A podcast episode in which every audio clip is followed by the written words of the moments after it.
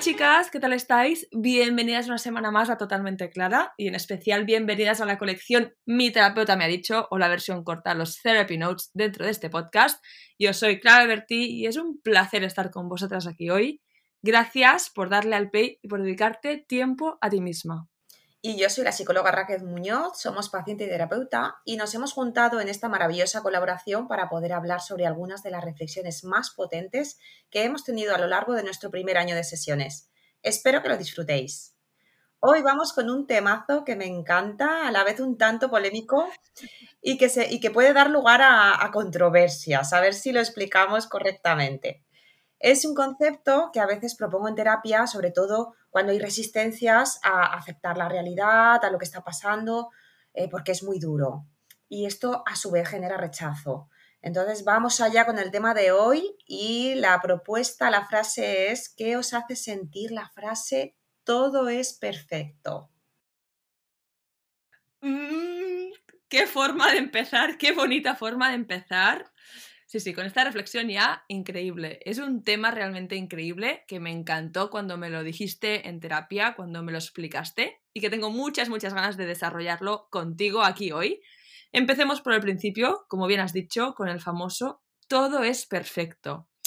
Que ya de entrada quiero decir que para mí es algo que me repito mucho literal en los momentos que las cosas pues no van como una pensaba o como había planeado o también en momentos que me parece todo como muy overwhelming. Me repito a mí misma, Clara, todo es perfecto.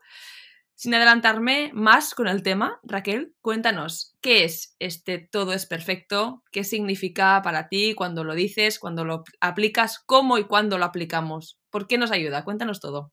Parece que la frase en la sociedad es que todo no es perfecto. Hay demasiados conflictos, hay demasiado sufrimiento, demasiadas injusticias y esto me genera el pensamiento de que el mundo debería ser distinto a como es. Y esto me hace sentir además del sufrimiento real, la frustración de que el mundo no es como debería de ser y aquí el dolor, ¿no? Podemos hacer un ejercicio de aceptación del mundo tal y como es, es eh, tal y como está sucediendo la manera que debería de suceder, evitando imaginarme realidades paralelas donde siempre soy más feliz, que me dejan en una posición de vulnerabilidad, aprenderé asumir, aceptar lo que está sucediendo.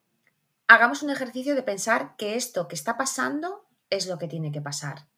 Y todo es perfecto aunque no sea agradable, para no estar comparándome todo el rato con este universo paralelo que no existe y que me deja en una posición que no me gusta. Nos ayuda en el proceso de aceptación del entorno, porque nos pongamos como nos pongamos, la vida que nos rodea va a seguir siendo va a seguir su proceso natural. Es como reaccionamos mental y conductualmente al entorno lo que sí que está bajo nuestro control. Lo demás es pura fantasía. Y no me puede gustar más todo esto que acabas de decir, el concepto, el aplicarlo, el pensar eso que has dicho, que todo es perfecto aunque no sea agradable. Y sobre todo esta aceptación de las cosas como son, no como queremos que sean, y el desprenderse de este control, de esta fantasía que tú dices, cuando las cosas al final están fuera de nuestro alcance. Al final es entender que la vida, como bien has dicho, pues va a seguir su proceso natural. Y es como muy bonito para mí recordármelo, aceptarlo y aceptándolo, pues vivir la vida de una forma creo que como mejor, aceptando que todo tiene su curso y su proceso natural. Y creo que es también como cuando hablamos de agradecimiento, ¿no? En cualquier momento el parar y decirnos a nosotras mismas, hey, todo es perfecto. Aunque no sea agradable, aunque no sea lo que me gustaría que fuera, todo es perfecto porque todo tiene que ser como está siendo, todo transcurre en su forma natural. Creo que nos da este cambio de perspectiva también, este cambio de mentalidad a más un chip más saludable o más positivo, yo diría. ¿Cómo lo ves tú? Sí, claro, y este concepto es que también se aplica a, otras muchas cosas. Eh, en nuestras sesiones, un día estábamos hablando de lo típico que se dice cuando cumples cierta edad. Es que yo a los 30 ya debería de tener un trabajo estable, es que a los 35 ya debería de tener pareja, y así un sinfín de limitaciones sociales que nos hacen compararnos con una plantilla social para saber si nuestra vida es correcta o no. Después de escuchar a tantas personas en terapia, veo que esto genera mucho sufrimiento y, tiene sentido. El ser humano necesita sentirse integrado en un grupo social de referencia. Si no sigo las pautas de este grupo, no estaré integrada. Vale, hasta ahí todos lo entendemos.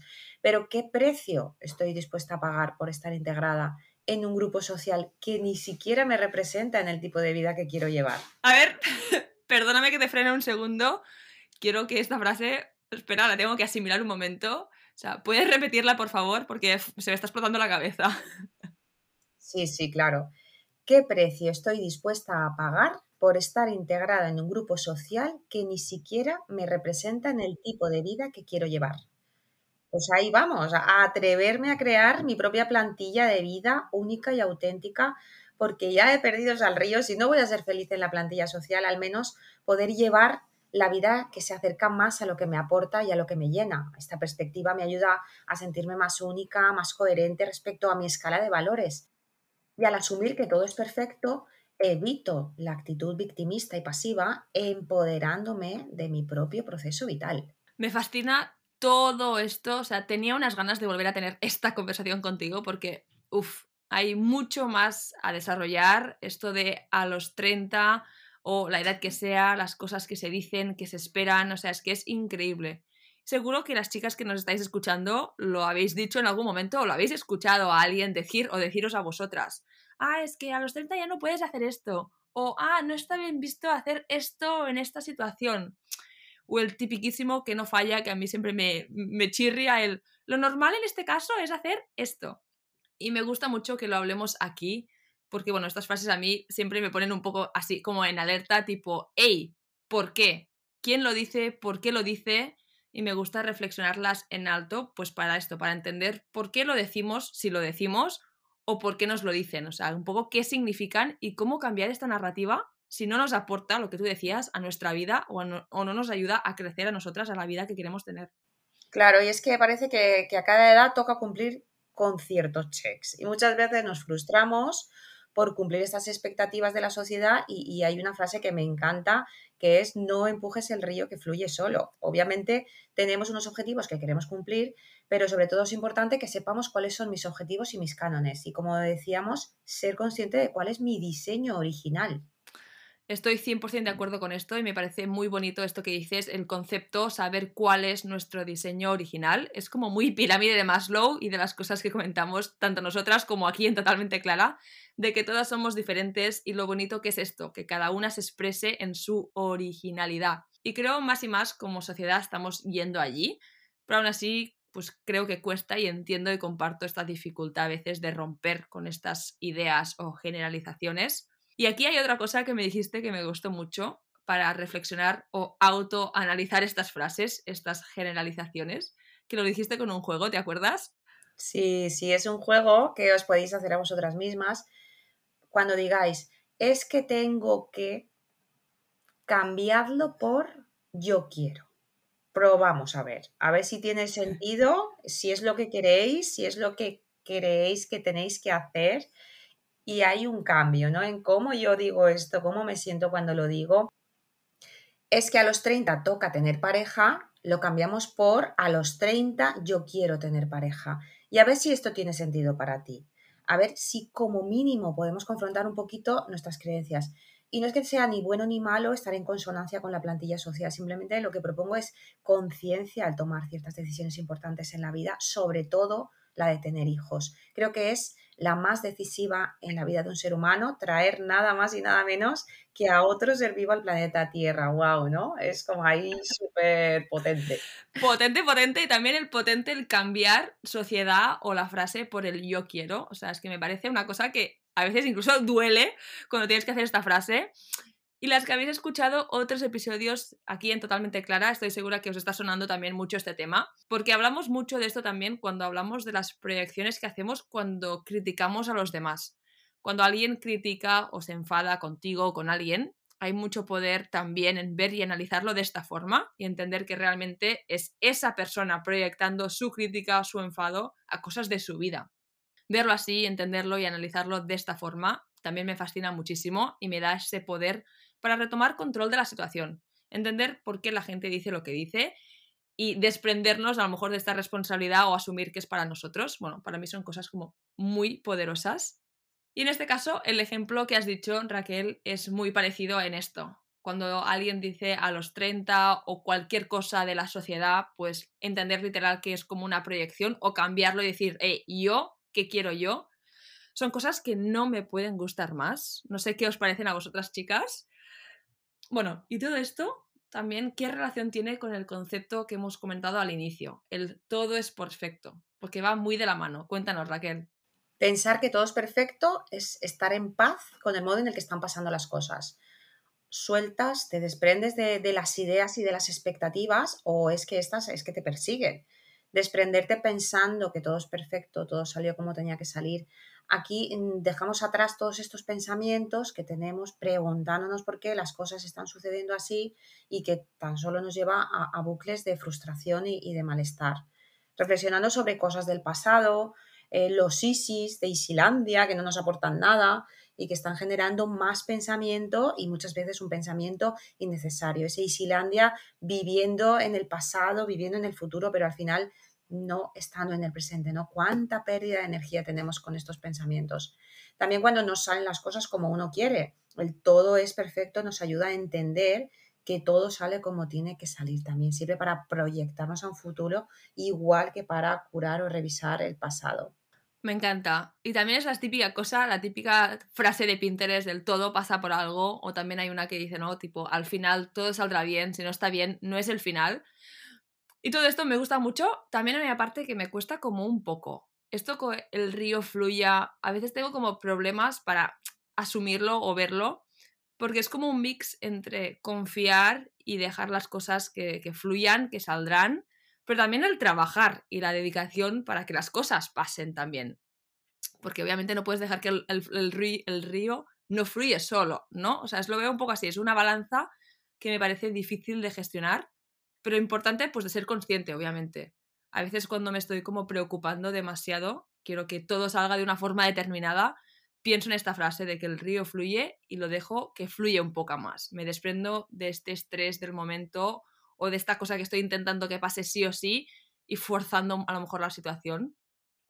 Y con esto hay otra frase que me encanta, que ya la he comentado en este canal, que es de Quincy Jones, que es un autor, que dice que planeaba sus cosas al 80% y después dejaba un espacio, un 20% a la magia, dejaba espacio a magia.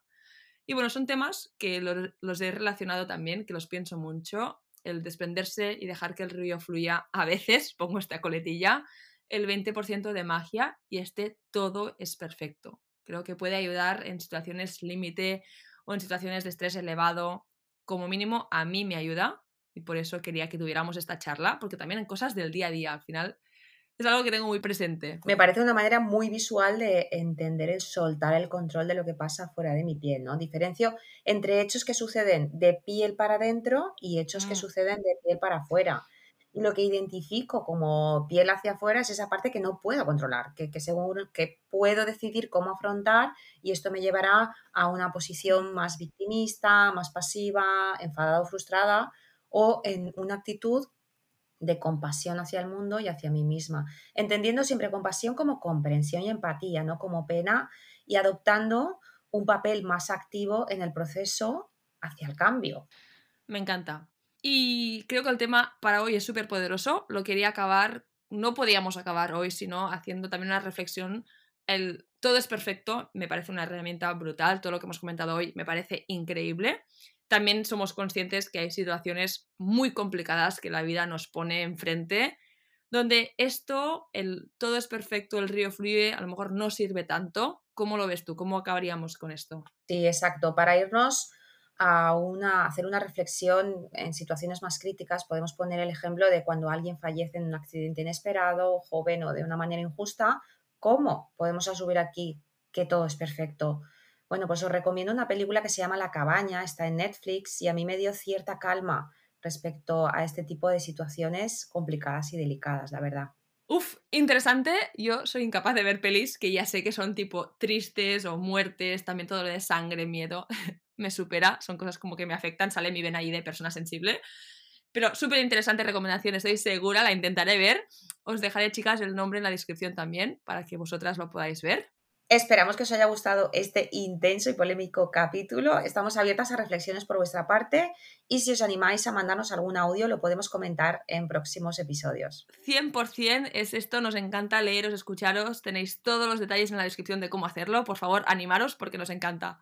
Os lo dejo por aquí también, nosotras arroba totalmenteclara.com y estaré encantada de leeros de verdad. También os dejo el contacto de Raquel, su Instagram y su página web también en la descripción. Y última cosita, chicas, os agradecería infinito si le dierais like y follow al canal, si os gustan estos episodios, obviamente, ya que me ayuda muchísimo dentro de la plataforma. Y estaré eternamente agradecida. Y ahora sí, nos vemos la próxima semana con uno más. Gracias de nuevo por estar las que estáis. Que tengáis una feliz semana.